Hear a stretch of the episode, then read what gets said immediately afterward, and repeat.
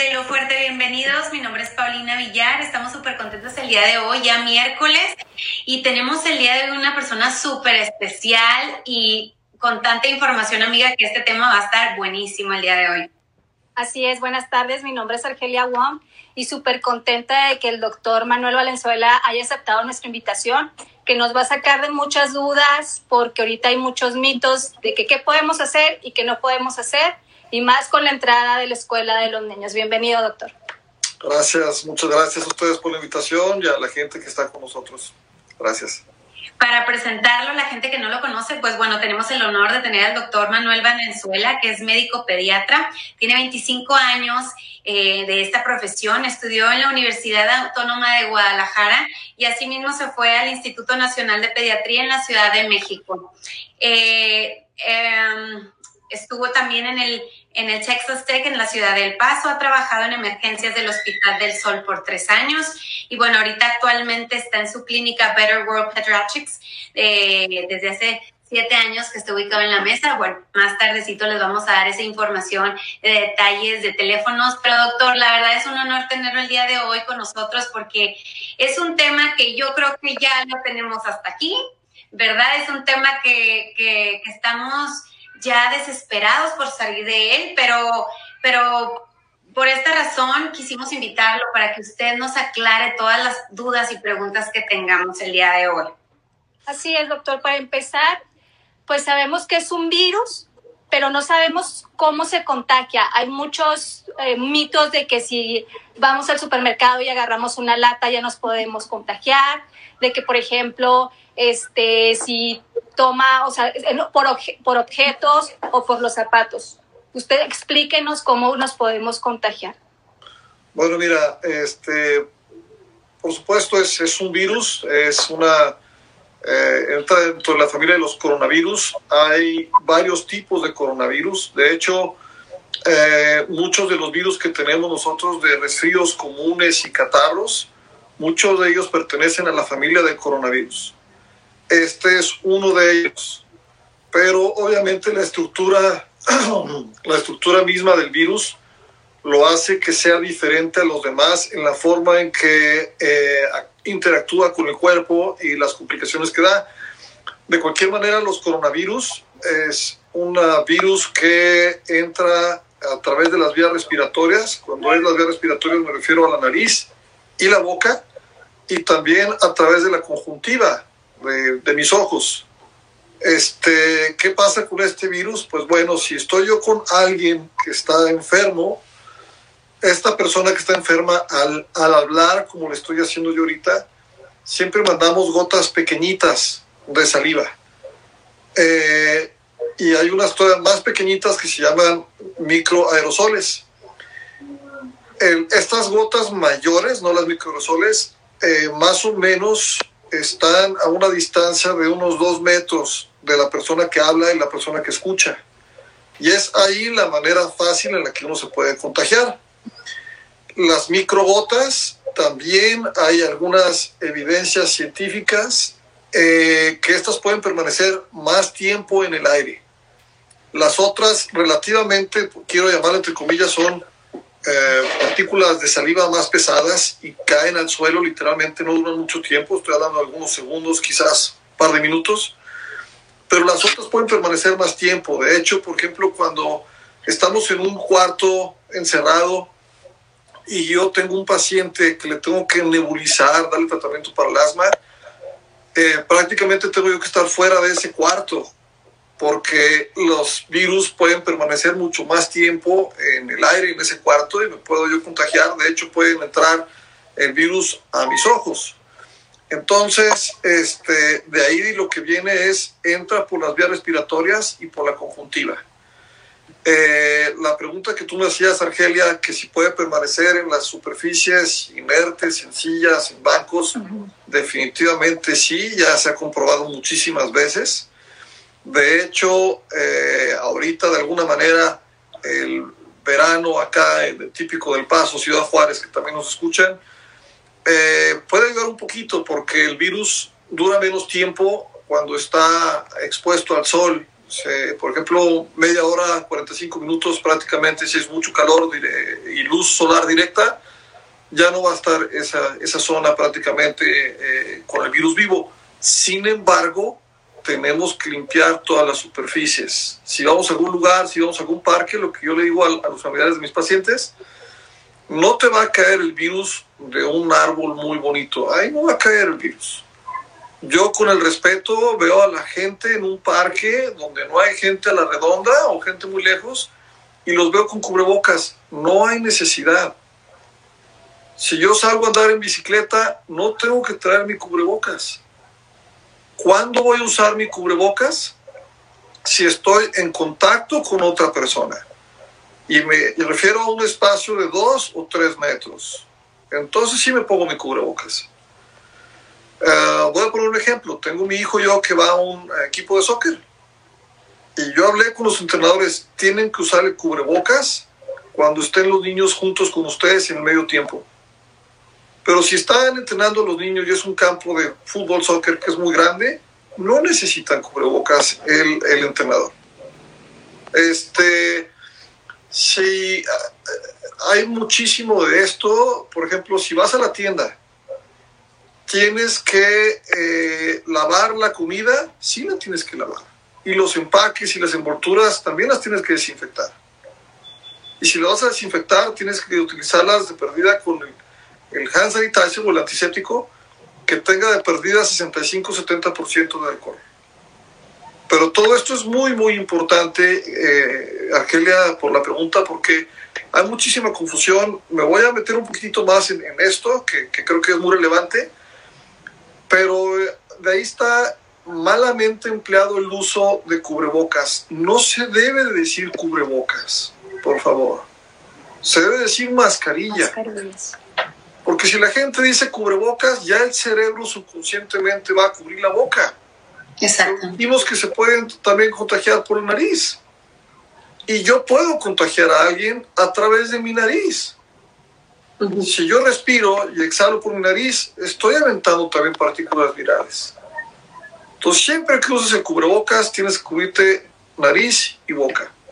Doctor, eh, perdón que lo interrumpa, y qué bueno que lo menciona, porque sí hemos observado, bueno, en el caso que he tenido que salir por necesidades al súper o lo que sea, sí vemos gente que estamos platicando con ellos y nada más están cubierta la boca y dejan la nariz.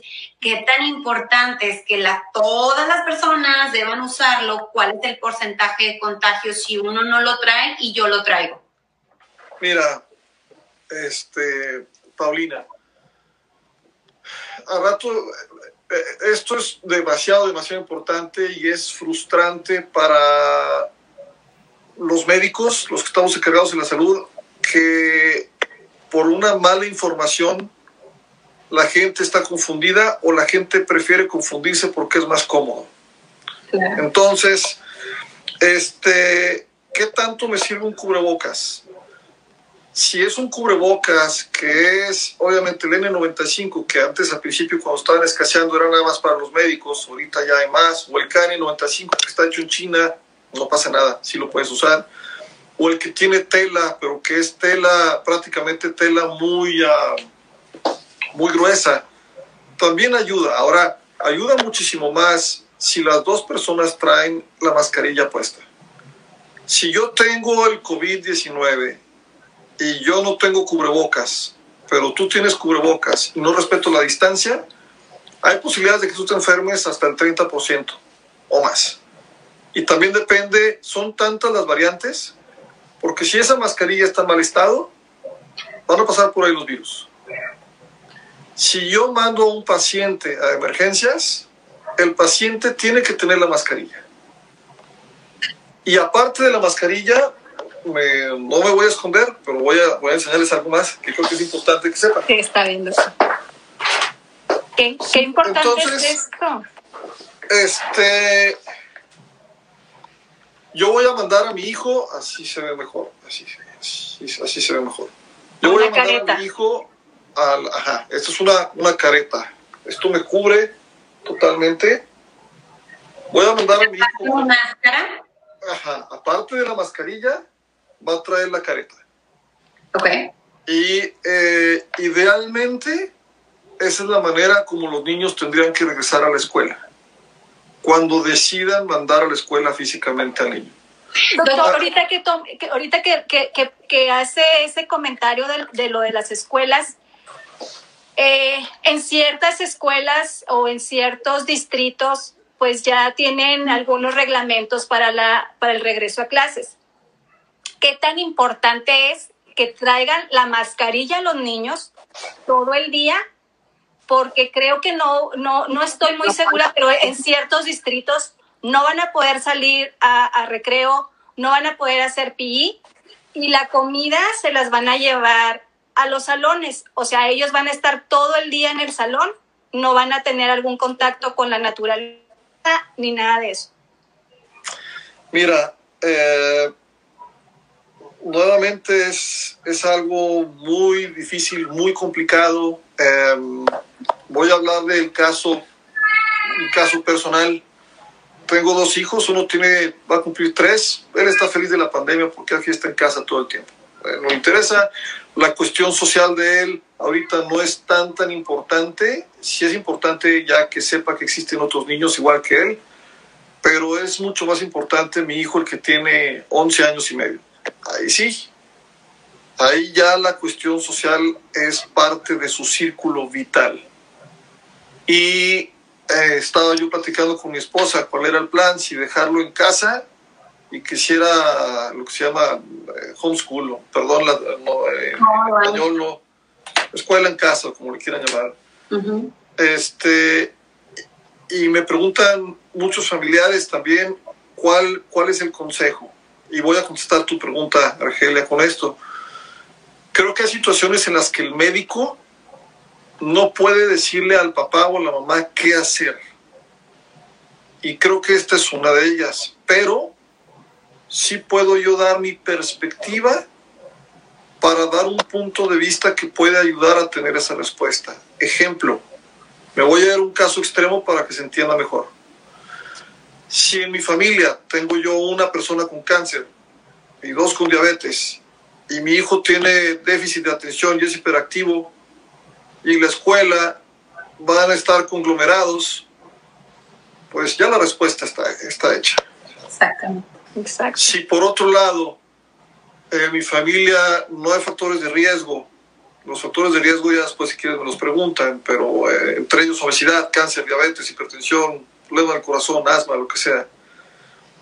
Y mi hijo, eh, yo confío en que mi hijo va a respetar las reglas que le estoy diciendo y me estoy enterando de los protocolos de seguridad que está haciendo la escuela, entonces la situación es muy diferente entre un, un polo y el otro que dije. Lo, me voy a los polos para que se entienda más claro el mensaje. Entonces, creo que la respuesta ahí, Argelia, es que cada quien individualice la situación familiar e individualice la situación escolar. Lo que yo comenté también en, mis páginas, mis pláticas de, Facebook, es que tenemos que tener muchísimo, muchísimo cuidado de eh, no tener a nuestros hijos en cautiverio, que no les puedo llamar de, de otra manera, cuarentena es, es cautiverio y es tanto el miedo de la gente que quieres tener a tu hijo encerrado en una burbuja. ¿Y qué? Sí. Y, pues bueno, porque no, la verdad es que no pasa nada si salimos al patio, aunque sea un patio de dos por dos.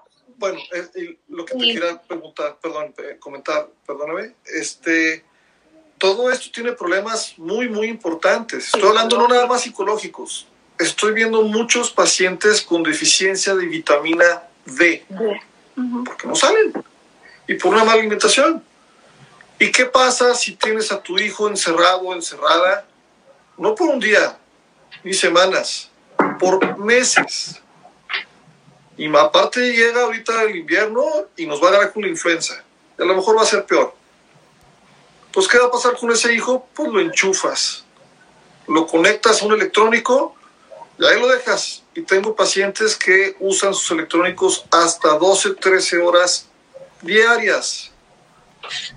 Y precisamente estaba platicando con un amigo hace dos días.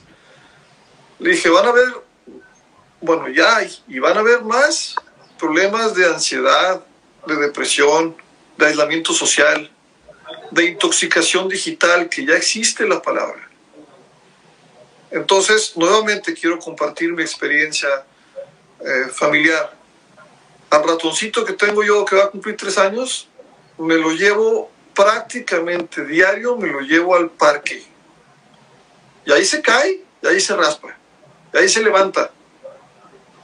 Pero cuando llegamos a la casa le dice a, a su mamá, pues vi pájaros, y vi piedras, y vi niños, y vi un sol. Eh, me preocupa muchísimo, muchísimo esta pandemia porque nos está eh, trayendo secuelas muy importantes. Y precisamente por, no por el miedo, por el pavor, por el pánico a no infectarme, no salgo. Y creo que mi casa ya es la vacuna, está en mi casa y no va a pasar. Y si salgo y abro la puerta, la abro a la, mitad porque a lo mejor se mete el virus. No es así. Y agradezco muchísimo la entrevista de ustedes que me ayudan para comunicar a la gente a través de ustedes. Porque no puedes entrar en pánico.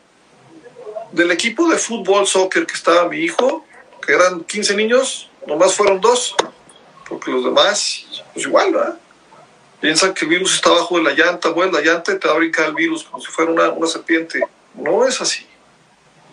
Entonces mi consejo es, necesita la gente informarse mejor. Desgraciadamente, estamos ahorita en la tormenta perfecta de que los líderes de nuestros dos países y los de salud, pues no se han coordinado muy bien. Y la gente no está bien informada, creo yo. Así es, doctor. Por eso nos tomamos este atrevimiento de hacerle la invitación, porque sabemos las necesidades que hay en la comunidad y sobre todo porque hay mucha mala información y lo vemos en la calle, señoras que, que la verdad son de alta edad, ¿verdad? De la tercera edad y que no traen, no traen este, la máscara en el súper, etcétera. Doctor, ¿a partir de qué edad los niños deben de usar estas mascarillas? La Asociación Americana de Pediatría recomienda que se usen eh, a partir de los dos años. A mí, eh, yo recomiendo tres años, un poquito más grandes. Eh, esa es mi opinión personal. Pero a partir de los dos años es lo que se sugiere, antes no por riesgo de, sofocación. Y doctor, los, los, niños que tienen problemas de alergia o algún problema de asma, ¿qué procede en ese caso? Eh, bueno, las medidas de prevención obviamente son parejas para, para cualquier persona, ¿no? Este, las personas que tienen alto riesgo, como el que dices tú, la persona con, con asma, sobre todo que es un asma severa, hay varios tipos de asma, este, necesitan obviamente doblegar las medidas de precaución en cuanto a la limpieza de manos. Es muy importante que sepamos dónde están nuestras manos, porque muchas veces subconscientemente me estoy tocando la cara, me estoy tocando, eh, fin, muchas cosas y necesito acostumbrarme a saber dónde están mis manos y que mis manos tienen que estar siempre limpias, no tocarme la cara. Entonces la, la persona que tiene asma yo creo que lo ideal es que sigan las medidas universales de prevención. Y si me permiten, en algunos segundos las digo nada más. Claro, claro que sí, doctor. Es la distancia. Distancia mínimo dos metros. Y si digo mínimo, no tienes que irte por el mínimo. Si puede estar tres metros, es mejor. Dos, si estás en, y si estás en lugares encerrados, en el mercado, obviamente sabes de que aparte de la distancia ya hay gente intransigente. Si no va a respetar la distancia, tú te alejas. Ahora, si vas a ir al mercado, entre menos gente vaya al mercado es mejor, porque multiplicas las manos por dos por el número de gentes. Si tienes una familia de siete, por dos son 14 manos. Entonces, entre menos gente vaya al mercado es mejor si vas al mercado y aparte hay mucha gente de, los, los, empleados de las tiendas que aparentemente ya te dan el carrito limpio, yo personalmente lo vuelvo a limpiar. A lo mejor esta pobre gente está, hace muy bien su trabajo, pero están cansados. Yo prefiero limpiarlo otra vez. Y tomar la menor cantidad de cosas que sean posibles también. Este, entonces es respetar distancia, desinfectar las cosas, sobre todo si vas al mandado regresas, los celulares. importantísimo, lo estás agarrando, los dejas, las llaves. Trata de no usar eh, dinero en efectivo. Es lo más sucio que puedes encontrar. Entonces ahorita es cuando la tarjeta de crédito, si se puede, la utilices más. Eh, la, mascarilla, muy importante, como lo comentamos ahorita, tienes que saber que esa mascarilla está en buen estado, obviamente, eh, y no, no contaminarte. Voy por la mascarilla, ya regreso. Interesante, porque tenemos muchos mitos y mala información. Así es.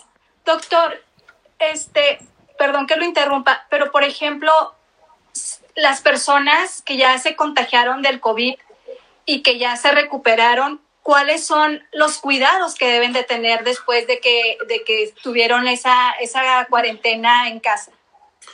Uh, sí, te contesto con mucho gusto. No, nomás déjame enseñar lo que iba a decir. Sí, sí, sí, doctor. Mira, entonces esta es una mascarilla, ahí se ve, y tiene las orejeras prácticamente. Aquí está. Esta es una KN95 hecha en China, yo sí la uso. Y prácticamente esto es lo que va a estar eh, puede estar infectado, esta parte, la, la parte frontal. Ajá. Si la tomas antes de tomar la, la mascarilla, siempre te tienes que lavar tus manos. Siempre antes y después de. Y si te la pones, toma las orejeras, te la pones. Para quitártela, igualmente, otra vez. Y lo que yo hago es que la dejo en el espejo del carro. El calor, el sol, es más fácil que esté más limpia, entre comillas, si se puede llamar así. Y siempre asegúrate que esté en buen estado. La diferencia de estas es que te cubren más, te sellan más lo que es la cara. Y esta es lo que te sella con nariz, para que haya menos partículas que puedan entrar. Ahora, eh, ya, ya terminó, ¿eh, Argelia? Mucha gente piensa que... Ah, le iba, a preguntar de eso, de los lentes. ¿Podemos usar, por ejemplo, en mi caso, yo uso lentes para ver de lejos. ¿Eso los puedo usar siempre si voy a salir o algo? No. Eh, es, es una barrera física, pero esto no se considera como una ah, protección. Eh, protección personal. Ok. Entonces, usas tus lentes, pero no se considera como protección personal, se considera más la careta. ¿Qué hago yo cuando tengo mis pacientes? Pues a veces necesito mi lentes, me pongo mi mascarilla, pongo mi careta. Ok. Este, está desinfectando todo, también lo que le dije. y, eh, y ahorita con lo que tú me preguntabas, obviamente si estás con alguien enfermo, inmediatamente eh, acudir a tu médico, hablar con tu médico, perdóname. No acudas, habla. Ok.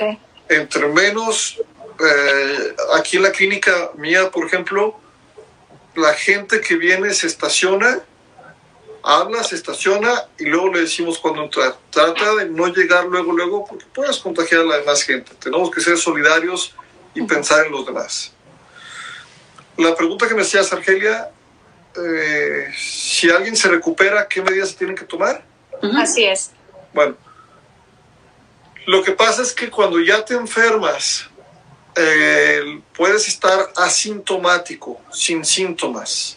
Y si no tienes factores de riesgo, supongamos que se enferma la persona X, es sano, no tiene síntomas, pero sale positivo. Esa persona tiene que estar en casa 15 días. ¿Junto con su familia, doctor? Tiene que estar en casa, idealmente, si no están las posibilidades económicas o por practicidad o no existe otra opción, y va a estar en casa, tiene que estar en esa casa prácticamente aislado. Tengo un amigo que le dio COVID, él estuvo un poco con dolor de cabeza, le dije, te tienes que quedar en tu cuarto. Y si esa casa tiene dos baños, es solamente el baño para él. Y si sale del cuarto, tiene que usar la mascarilla obviamente tratar de ver dónde están las manos para que no vaya a infectar la casa. ¿Los utensilios de comida, doctor? En ese caso. Idealmente serían desechables. Eso sería lo ideal. Si no se pueden desechables, pues entonces apartar de los otros y lavarlos diferente, ¿no? En, no en el mismo lugar. Utilizar guantes, también es importante esto. El problema aquí también con las casas, cuando es una persona que está infectada, es que, sobre todo ahorita en la época de calor, es que el virus puede pasar a través del aire acondicionado. ¿Existe el riesgo? La respuesta es sí. De hecho, en hospitales se ha aislado el virus en los ductos de aire acondicionado. Entonces, todo eso es muy importante que se sepa. Idealmente, entonces, la gente tiene que estar, la persona infectada tiene que estar aislado en su cuarto un baño, utensilios desechables idealmente, 15 días mínimo. Ahora está la otra opción. Una es cuando das de alto un paciente. Si no se complicó y está bien, 15 días, el aspecto clínico. El otro es después de 10 días, puedes hacer un examen nuevamente de PCR, que es el examen que se hace a través del nariz con un cotonete. Eh, y si el examen está negativo, puedes regresar a tus actividades siempre y cuando sigas con las medidas de prevención para no reinfectarte, que sí se puede, o no infectar a alguien más en un momento dado. Doctor, una pregunta rápido. Si digamos que el padre de familia es el infectado, ¿todos los de la casa no lo tenemos que hacer la misma prueba? Mira, si, si una persona eh, de la familia está infectado, vamos a poner varias eh, variantes, situaciones y supongamos que nadie se puede hacer el examen por X o Z, no existe el examen o no puede X, no se puede hacer el examen, toda esa familia tiene COVID y toda esa familia tiene que estar aislado 15 días. Ahora, sí, perdón, continúe, ahorita le, si, si existe la posibilidad de que las demás personas se hagan el examen, hay que saber cuándo hacer el examen, porque puede haber resultados que se llaman falsos negativos Voy a poner el caso de mi amigo. Se enferma él. Me dijo Manuel, ¿qué hago con la demás gente? Aparte de, su familia. Aparte que le dije, bueno, pues te aíslas y todo lo demás. Este, la demás gente se recomienda que se haga el examen si están sin síntomas aproximadamente 7, 8 días después. Cuando es cuando es más fácil tener un resultado positivo real y el examen que se hace no es en sangre, porque también hay anticuerpos, no los utilizamos ahorita, esos se utilizan. ¿Cuál es, ¿Cuál es el examen más efectivo, doctor? Y, por, si nos puede dar una, perdón, si nos puede dar una pequeña explicación de por qué los otros de anticuerpos, los de sangre, por qué esos no. Claro. El examen que se hace se llama eh, RT, que es una, en inglés es Reverse Transcription, es algo de a nivel molecular. Eh, PCR, que es este, reacción de cadena de polimerasa, es algo de genoma pues, del virus. Eh, y lo que, lo que consiste esto es que el virus del, del COVID-19 es un hilito de RNA que es material genético. Nosotros, nuestras células tienen RNA y DNA. Este virus tiene el RNA y es una hebra, nada más. Tiene pelotitas globos alrededor y tiene una cápsula, un escudo. Ese escudo tiene eh, varias prominencias, de ahí que se llama el nombre de coronavirus, y una de ellas, que de esas prominencias se llama la proteína S. Esa proteína S es la que se va a encajar en las células como si fuera un rompecabezas. Al encajarse en esa célula, se mete en la célula lo que es el virus, se sale la hilera del RNA e infecta a la, célula y utiliza el material genético de la célula para replicarse. Por eso es que se dice que si el virus es algo vivo, se dice que no, no es algo vivo, necesita de las células para poder vivir. Entonces, a lo que me, eh, tu pregunta, Argelia, lo que es esto de, de PCR, reacción de cadena de polimerasa, prácticamente lo que se hace es que se buscan genomas o partes o partículas del virus. Entonces se puede buscar, por ejemplo, genoma para la proteína S, la que entra, o la nucleocápside que está en el núcleo, y varias partes del virus. Entonces, este, este examen es muy ah, específico para el coronavirus, es decir, es muy extraordinariamente rarísimo que se vaya a equivocar y nos ponga otro virus, prácticamente imposible, y es un examen muy sensible. Entonces, es el examen más común y el más fidedigno, es el eh, examen que se mete el cotonete, y hay dos variantes. Una es que se mete el cotonete por la nariz hasta la faringe.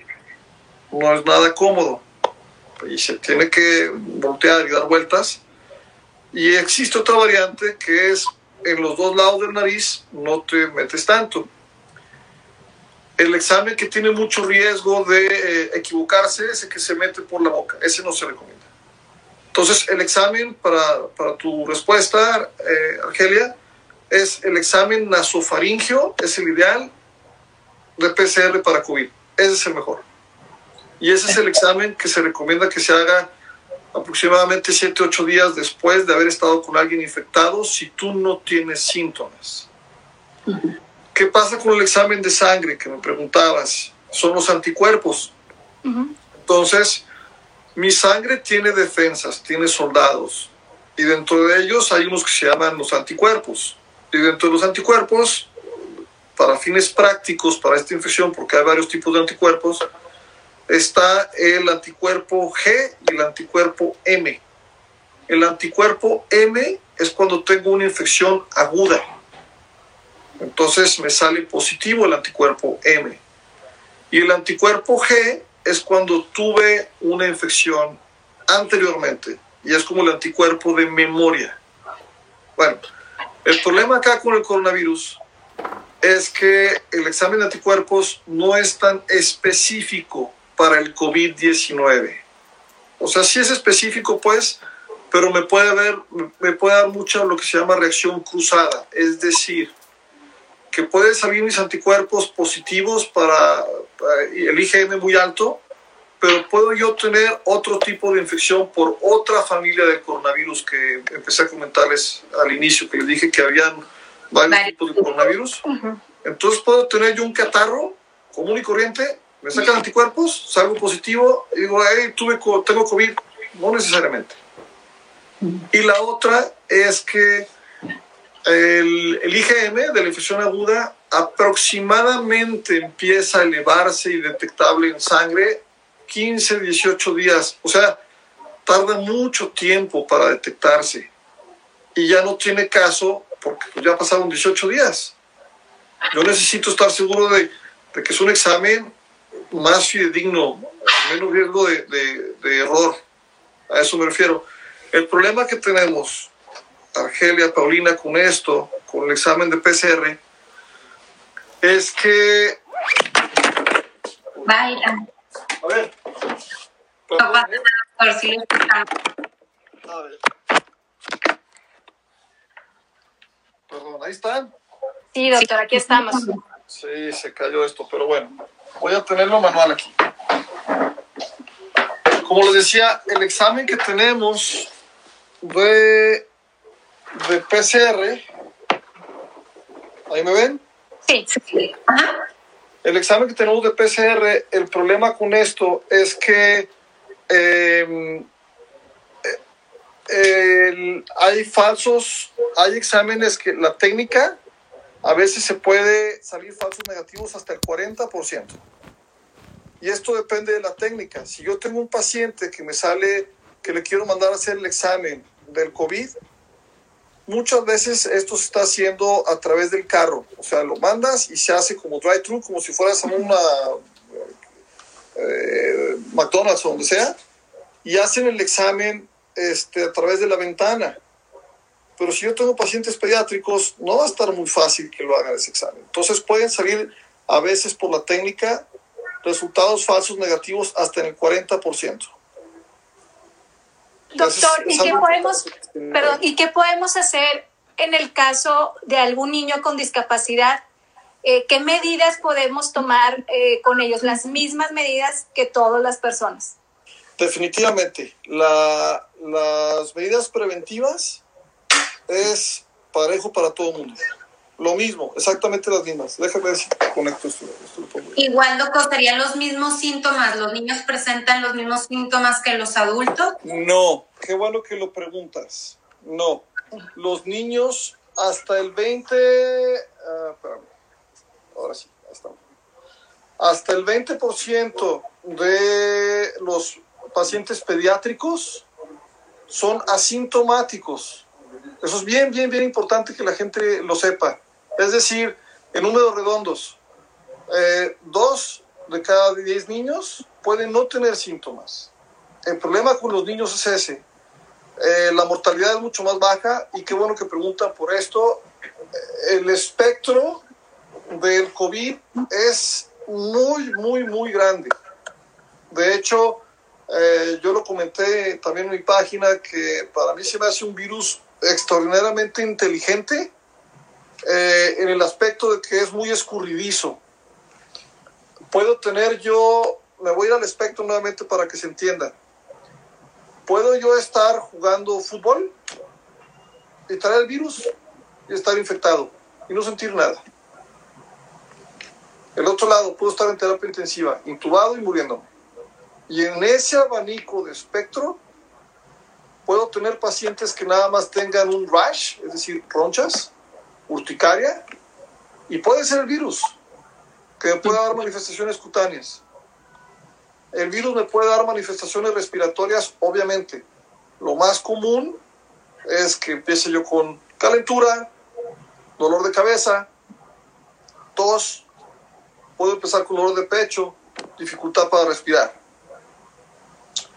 Puedo también perder el sentido del olfato y puedo perder también el sentido del gusto.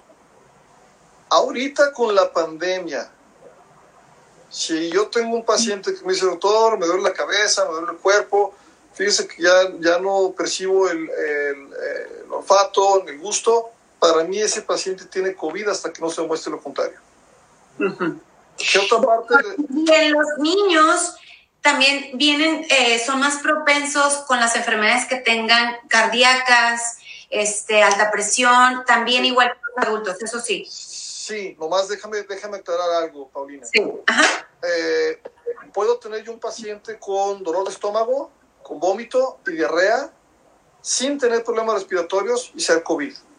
O sea, en, en realidad esta abarca... abarca todo. O sea, si tenemos algún síntoma, doctor, es mejor ir a hacernos la prueba. No, no, no, no. Si tienes un síntoma, le hablas a tu médico.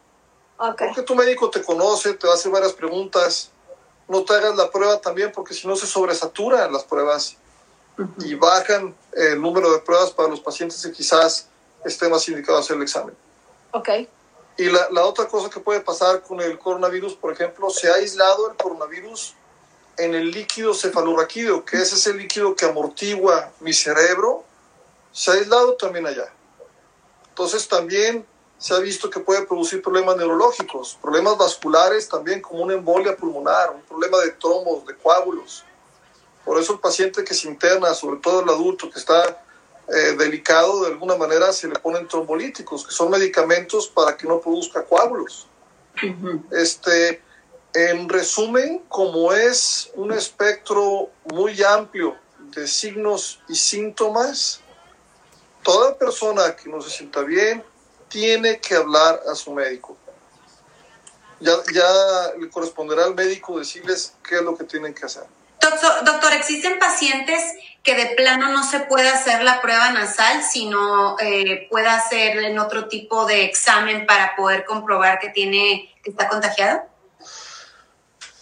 Cuando yo veo un paciente, Paulina, eh, el médico lo lo bonito de la medicina todavía, en algunos médicos, el arte, el amor de la medicina, lo bello de la medicina es que te vas primero en la historia clínica. Por eso digo yo, si tengo un paciente en el cual estuvo la familia tres tienen COVID, para mí ese paciente tiene COVID hasta que yo no demuestre que no tiene. Y te vas yendo por el interrogatorio clínico. Después vas con la sintomatología y ya después deduces qué es lo que tienes que hacer. No te tienes que hacer el examen inmediatamente. A veces por la pura clínica dices, este paciente tiene COVID. Ejemplo, Eh, la mamá de un paciente me dijo hace poco que este, el papá de los niños eh, se sentía mal, tenía dolor de cabeza, tenía este, dolor de cuerpo, eh, no percibió el olfato, el, gusto. Le dije, ese señor tiene COVID. Y, se tiene que, y si no se puede hacer el examen, entonces tiene que estar en cuarentena 15 días y no puede trabajar. Porque si no, jamás, jamás, jamás, de por sí, de por sí, um, eh, no veo yo todavía la luz del túnel de cuándo se va a terminar la pandemia, precisamente porque es un virus muy inteligente, muy escurridizo, y como comenté anteriormente, se junta la tormenta perfecta. No hay una buena información desde líderes políticos o algunos médicos también. Y eh, seguimos con la psicología de las masas. Eh, miedo, pánico, cada quien tiene su verdad. Tengo gente muy cercana a mí que están tomando algunos medicamentos como preventivos. Y es gente que quiero mucho y respeto, pero no es la manera mía de pensar. Entonces cada quien tiene su verdad, inclusive entre los médicos. Doctor, y por ejemplo, también ha habido casos de que dicen eh, que también los, los animalitos se pueden infectar, las mascotas. ¿Qué tan sí. cierto es y cómo podemos prevenirlo? Mira, qué bueno que lo comentas. Este, Argelia, el problema también es que si yo saco a mi mascota al parque, eh, antes de entrar a tu casa, lo que se aconseja ya es que dejes tus zapatos afuera de tu casa o en el garage. Porque si no estás trayendo, puedes traer, no nomás el COVID, puedes traer muchas bacterias y virus porque estás en la calle. Hay gente que escupe en la calle, tira chicle en la calle, popó de perro, de lo que sea. Entonces, es ya que esta pandemia nos ayude a enseñarnos de que los zapatos tienen que estar en el garage o afuera. Sobre todo si tienen niños pequeñitos que están gateando, pues digo, ya, ya no tengo que seguir explicando qué más, ¿verdad? Este, el, el, problema con las mascotas, yo también tengo un perro, cuando regreso del parque, le digo a mi hijo, mételo por el patio. Y mete el perro atrás al jardín. Pero el perro no, son cuatro patitas. ¿Puede traer el virus? Totalmente que sí. Y se ha comprobado. Ahora, también ya se ha visto que perros se pueden infectar de COVID. También ya se ha visto.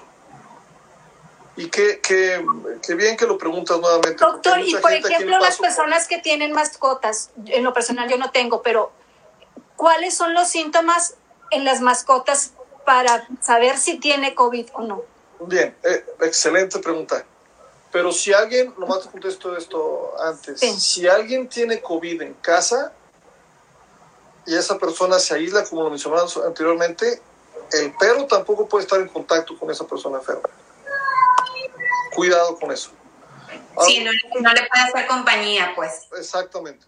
Ahora lo que preguntabas, Argelia, eh, mira, no soy veterinario, pero, pero definitivamente si ese perro trae, eh, lo ves diferente, lo ves muy irritable o lo ves muy decaído, con sueño, o trae diarrea, o trae vómito, pues puede estar infectado el perrito, ¿verdad? ya lo tendrás que dar con el veterinario. No, no tengo idea, eh, excelente tu pregunta, si el veterinario está haciendo pruebas de COVID, lo ignoro.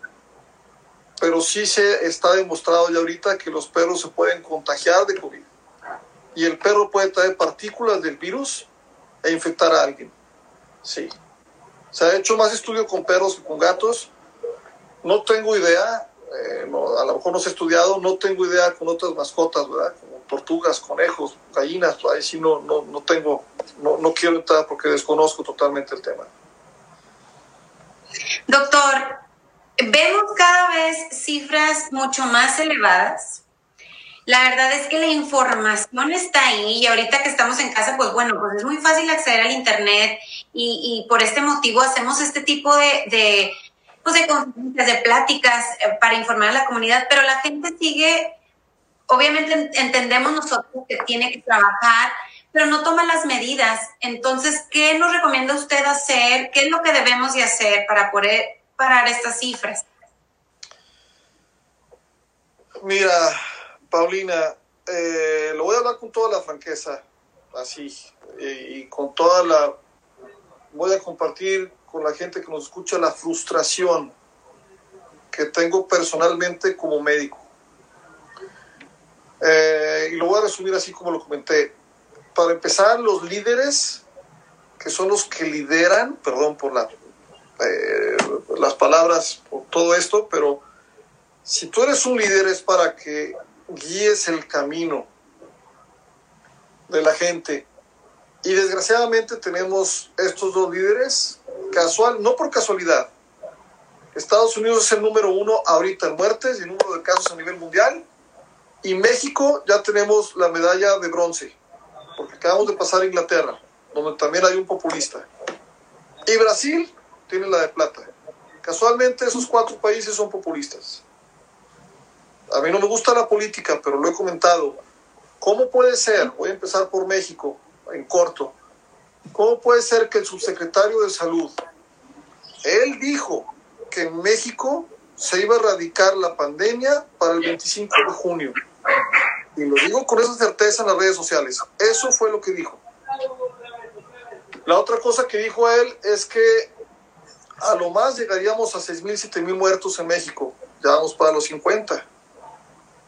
¿Qué también dice López Gatel? Subsecretario de Salud, que al presidente no le puede dar el COVID porque tiene fuerza moral. Perdón, pero eso lo ha dicho. ¿eh? Bueno, bueno. ¿Y sabe qué, doctor? O sea, aparte que no, no ponen el ejemplo de usar la mascarilla. Bueno, bueno, eh, eso es Eso, y luego el otro presidente color naranja de, Estados Unidos pues no dice que nos tomemos un shot de cloro. Bueno, bueno, eso, es a lo que voy. México actuó muy tarde en la pandemia. Cuando ya tenemos acá en Estados Unidos, Italia se está ahogando en COVID, Europa, prácticamente España, en la Ciudad de México, en la puerta del aeropuerto internacional, seguía entrando la gente de Europa sin restricciones. Mi pregunta es, ellos son corresponsables de varias muertes y con el respeto a la audiencia, pero existe la palabra estupidez. ¿Cómo dices que la mascarilla no sirve o que se la va a poner cuando se acabe la corrupción? Entonces, contestando la pregunta que me decían, empezando por el líder, no le tienes que creer a tu líder. Y, para tirarle también al acá la verdad, pues dice que le dieron cicloroquina, que es lo mejor. ¿Quién es él para decir eso? El cubreboca, la, perdón, la mascarilla, ya se me está contagiando esto, la mascarilla también lo que dice él. Al principio Trump decía que era eh, todo bajo control, pues es el país ahorita número uno. Empezó a decir de que mejor no se hagan pruebas para que no hubieran este, más, más enfermos. Algo importante que necesito recalcar en esto es que estamos precisamente mal informados y con mucha mentira por líderes políticos. Y menciono Trump, su gobierno, y López Obrador, su gobierno.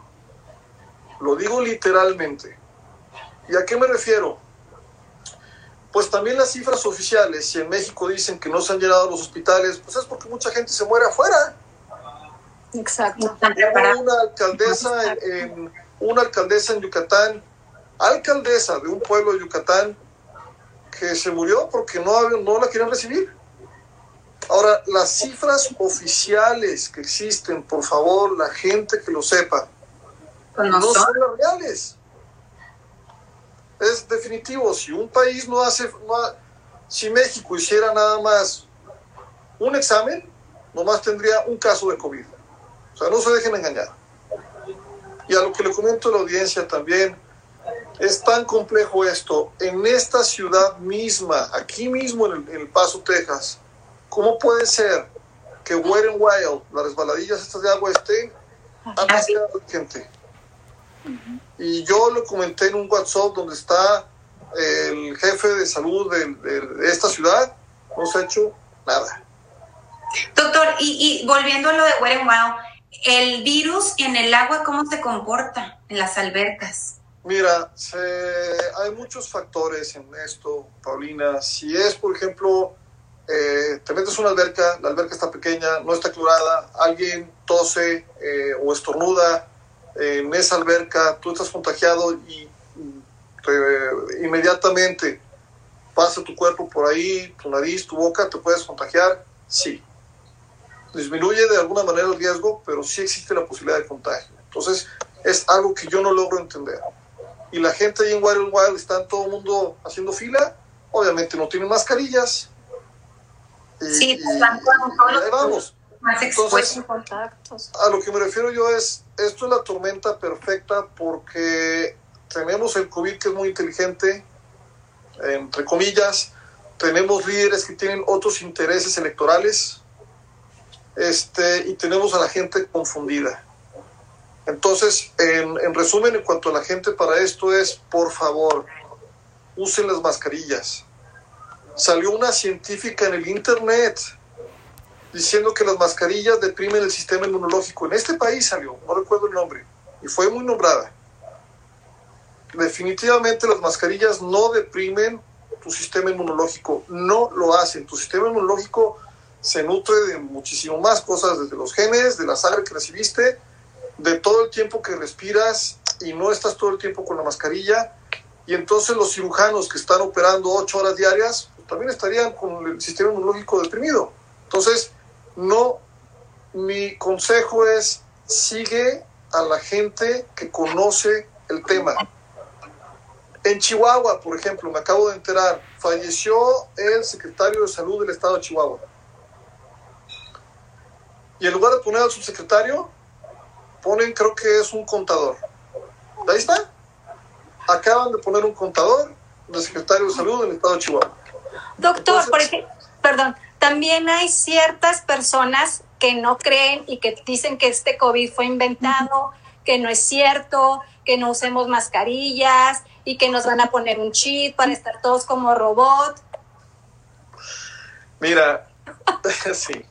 Pues, me da mucha risa, doctor, pero lo tenía que tocar porque ya me ha tocado bastante gente y cercana. Eh, y las redes sociales. Hacía falta, reír, nos hacía falta reír un poquito porque estábamos muy serios. la verdad que sí. No, y usted sabe que las redes sociales son navaja de dos filos. Y como dice usted, nos vamos por donde nos conviene. Mira, este, yo lo que, lo que eh, comento eh, también es, ¿por qué no vemos la historia en cuanto a la historia de pandemias a nivel mundial? Sí. Han habido cientos de pandemias, cientos. Para irme por las más recientes, este, la influencia española, pues arrasó con muchísima gente y acaba de terminar la Primera Guerra Mundial y llega la influencia española este, la, la, peste en Inglaterra y en Europa, donde también arrasó con creo que un tercio de la población de Europa. Cuando llegaron los españoles, han habido el, el HIV, el ébola, el H1N1. Yo lo que le comento a la gente es, les prometo que el mundo no se va a acabar. Es algo, eh, tenemos que entender la naturaleza del hermoso planeta en el que vivimos es un planeta con vida que ojalá y pudiéramos respetar algún día. Y es un planeta en el que yo como lo considero la pandemia, como médico trato de ayudar, pero también como persona, no como médico. Mi otra sombra, trato de aprender qué me enseña la pandemia. Obviamente, a lo mejor ahora estoy intubado, pero ahorita yo platicaba con un amigo que es médico y me decía, Manuel, ¿qué vamos a hacer? Y la respuesta, ¿qué vamos a hacer a nivel individual, no como médicos? La respuesta mía para él fue vivir. Tienes que vivir, tienes que vivir el momento, porque no sabemos cuándo va a terminar. Todas las pandemias han tenido la campana de ver, suben y bajan. Eh, el problema acá es que nos agarró a todos por sorpresa y nos puso a todos de rodillas un hilito de RNA. Y nos enseñó que ese hilito de RNA microscópico nos puede traer en jaque a todo el mundo en lugar de un botón nuclear rojo, que el mío es más grande que el tuyo y tonteras de humanos. Exacto. ¿Cómo lo veo yo con esto de la pandemia? A mí, en, el, en mi lado no médico, en mi lado personal, familiar, pues he tenido mucho más tiempo para estar con mis hijos valorar, doctor, que tenemos el estar tiempo con la familia. llevamos una vida en esta sociedad mega acelerada. Así es. Y el ejemplo que pongo yo es, si quieres subir a una montaña y subes en un jet en el que tardas tres segundos, ¿de qué te sirvió? Te perdiste el aroma de los árboles, los venados, los osos. Vete caminando. O si te quieres subir tan rápido corriendo, estás tan cansado arriba que ya te perdiste el atardecer. Entonces, esta pandemia creo que nos tiene que enseñar también su lado positivo. Es vivir. Ve qué cosas no has hecho. El tiempo con tus hijos que se pasa rapidísimo. No, y platicábamos, doctor Argel y yo, que gracias a Dios no estamos en una guerra en donde no podemos salir literal al súper, ¿verdad? O que está fuera la bomba. Y bueno, saludo a todos nuestros hermanos de, de, de lo Sí, la verdad, sorprendente, pero afortunadamente tenemos nuestra casa, tenemos el internet, tenemos muchas cosas que podemos disfrutar. Y a pesar de eso, doctor, pues los niños son también los afectados en, como decía usted, que está todo el tiempo en la tecnología. Entonces, aprovechemos eh, eh, los consejos que nos da el doctor Valenzuela para realmente hacer cambios. Todavía estamos a tiempo de poder modificar esta situación y depende de cada uno de nosotros si ponemos este granito de arena, doctor, para que bajen las cifras. Mira, definitivamente lo que yo comento sobre todo es qué, qué ejemplo le quieres reflejar a tus hijos de la pandemia número uno, un consejo, no te metas a ver las noticias cada ocho horas, ni la radio, porque hay mucho morbo, mucho amarillismo, y ahora murieron tantos, y ahora eso nada más te va a traer ansiedad, y no te va a ayudar en nada. Número dos, si tienes a tus hijos, tus hijas, ¿qué les quieres enseñar? ¿Un mundo muy inseguro, de miedo, de todo? Sácalos, vive con ellos, sal de una manera responsable este, este tiempo nos ayuda también a la paciencia, a la humildad, a entendernos como humanos también. Entonces, este, yo entiendo, yo entiendo, yo también quisiera estar libre, ¿verdad? Totalmente, pero yo entiendo que eh, estamos en un proceso y no tenemos idea cuánto tiempo nos va a llevar y eso nos causa, al ser humano nos causa estrés, definitivamente, pero no tenemos con estresarnos no vamos a solucionar el problema de la pandemia. Tienes que saber a quién seguir. En el aspecto de la pandemia, pues creo que es mejor que le hagas caso a un médico que a un contador, ¿verdad? Recordándolo del secretario de Salud de Chihuahua. Entonces, la gente tiene que tener mucho cuidado en esto. Por ejemplo, la gente que no cree en las vacunas, que tengo algunos pacientes acá familiares a una señora le pregunté, bueno, con todo respeto, ¿y ahora qué va a hacer con lo del COVID? Pues no sé, doctor, estamos platicando mi esposo y yo, hasta ahí lo dejo. Pero a veces es increíble el ser humano cómo se deja llevar lo que ven o lo que escuchan de la prima, la sobrina, el internet, como si fuera la caja de Pandora. Por favor, si yo llevo mi carro a arreglar, pues le voy a creer al mecánico, no le voy a creer al arquitecto. A eso voy una persona que está en una posición política elevada, un presidente, gobernador, alcalde, quien sea, ¿cómo es posible que se atreva a dar sus verdades como si fuera la verdad absoluta porque la dijo fulano o fulana de tal? El problema de la gente es que sigue una cadena radioactiva de psicología de masas. Y allí es cuando caes. Entonces, este, no sé, eh, creo que la pandemia va a durar el tiempo que nosotros queramos. Creo que cuando sales y no usas la mascarilla, estás ofendiendo y estás poniendo en riesgo la vida de varias gente y es una manera muy egoísta de actuar, muy irresponsable. Y em, las medidas preventivas no son fáciles, no son caras, son sencillas y son pocas. Mi sugerencia, no te automediques, que ahora salió tal medicamento y tal medicamento, no lo hagas, consúltalo con tu médico. Nosotros, para eso estamos ahorita, estamos más enterados qué hacer, qué no hacer. Así es, doctor. Y bueno, pudiéramos pasar aquí toda la tarde con un vinito y, una, y un cafecito, doctor. La verdad es que es un tema que tiene mucho de qué hablar y bueno, la verdad es que ya, como dice usted, es, es algo tan egoísta, ¿verdad? Que, que, mucha gente que no cree, etcétera.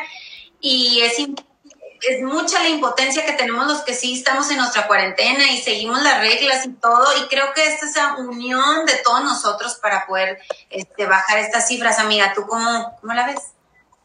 No, exactamente. O sea, somos, como dice usted, demasiado egoístas y creemos lo que queremos creer, lo que nos conviene creer y así nunca va a terminar. Queremos que acabe y ese egoísmo que tenemos nos va a llevar a que se alargue más esta pandemia. Entonces, seguir las reglas, pongarnos, vamos a ponernos mascarillas, vamos a lavarnos las manos, no salgamos y no tenemos que salir, me refiero al supermercado, porque a veces, ay, no, es que estoy aburrida, voy al supermercado, pues mejor salte a pasear, vete al, a la montaña, vete al, al parque, este, y cuidémonos y cuidemos a nuestros hijos que también, pues ellos son los que le están llevando peor que nosotros. Les agradecemos a toda la gente que está escribiéndonos, doctor. Nos han puesto párrafos y párrafos, pero mientras usted iba platicando, les va de contestar el doctor todas sus preguntas. Solamente hay una que no, no ha tenido respuesta. Dice, si no tengo médico privar, eh, primario, ¿qué me recomienda hacer? ¿Ir a emergencias? No. No, no, no. Eh, no definitivamente no. Eh, no acudir a emergencias inmediatamente por varias cosas. Nuevamente, porque yo puedo contagiar a alguien o porque yo puedo agarrar una infección de emergencias. No nada más tiene que ser COVID, puede ser muchas otras cosas más. Así es, bueno. Sí, definitivamente, si no hay médico primario, pues, eh, perdón, pero hay varios médicos que pueden ver pacientes nuevos entonces, eh, de, por eso no, no sería ningún problema consultar con algún familiar o alguien que le tengas confianza, quién es el médico que tú aconsejas o con quién vas y acudir con esa persona. Pero definitivamente no hay, no hay que sobresaturar emergencias. Ya mucha chamba tienen los de emergencias y llegar nada más así porque tengo esto es exponer a alguien y es exponerte tú también.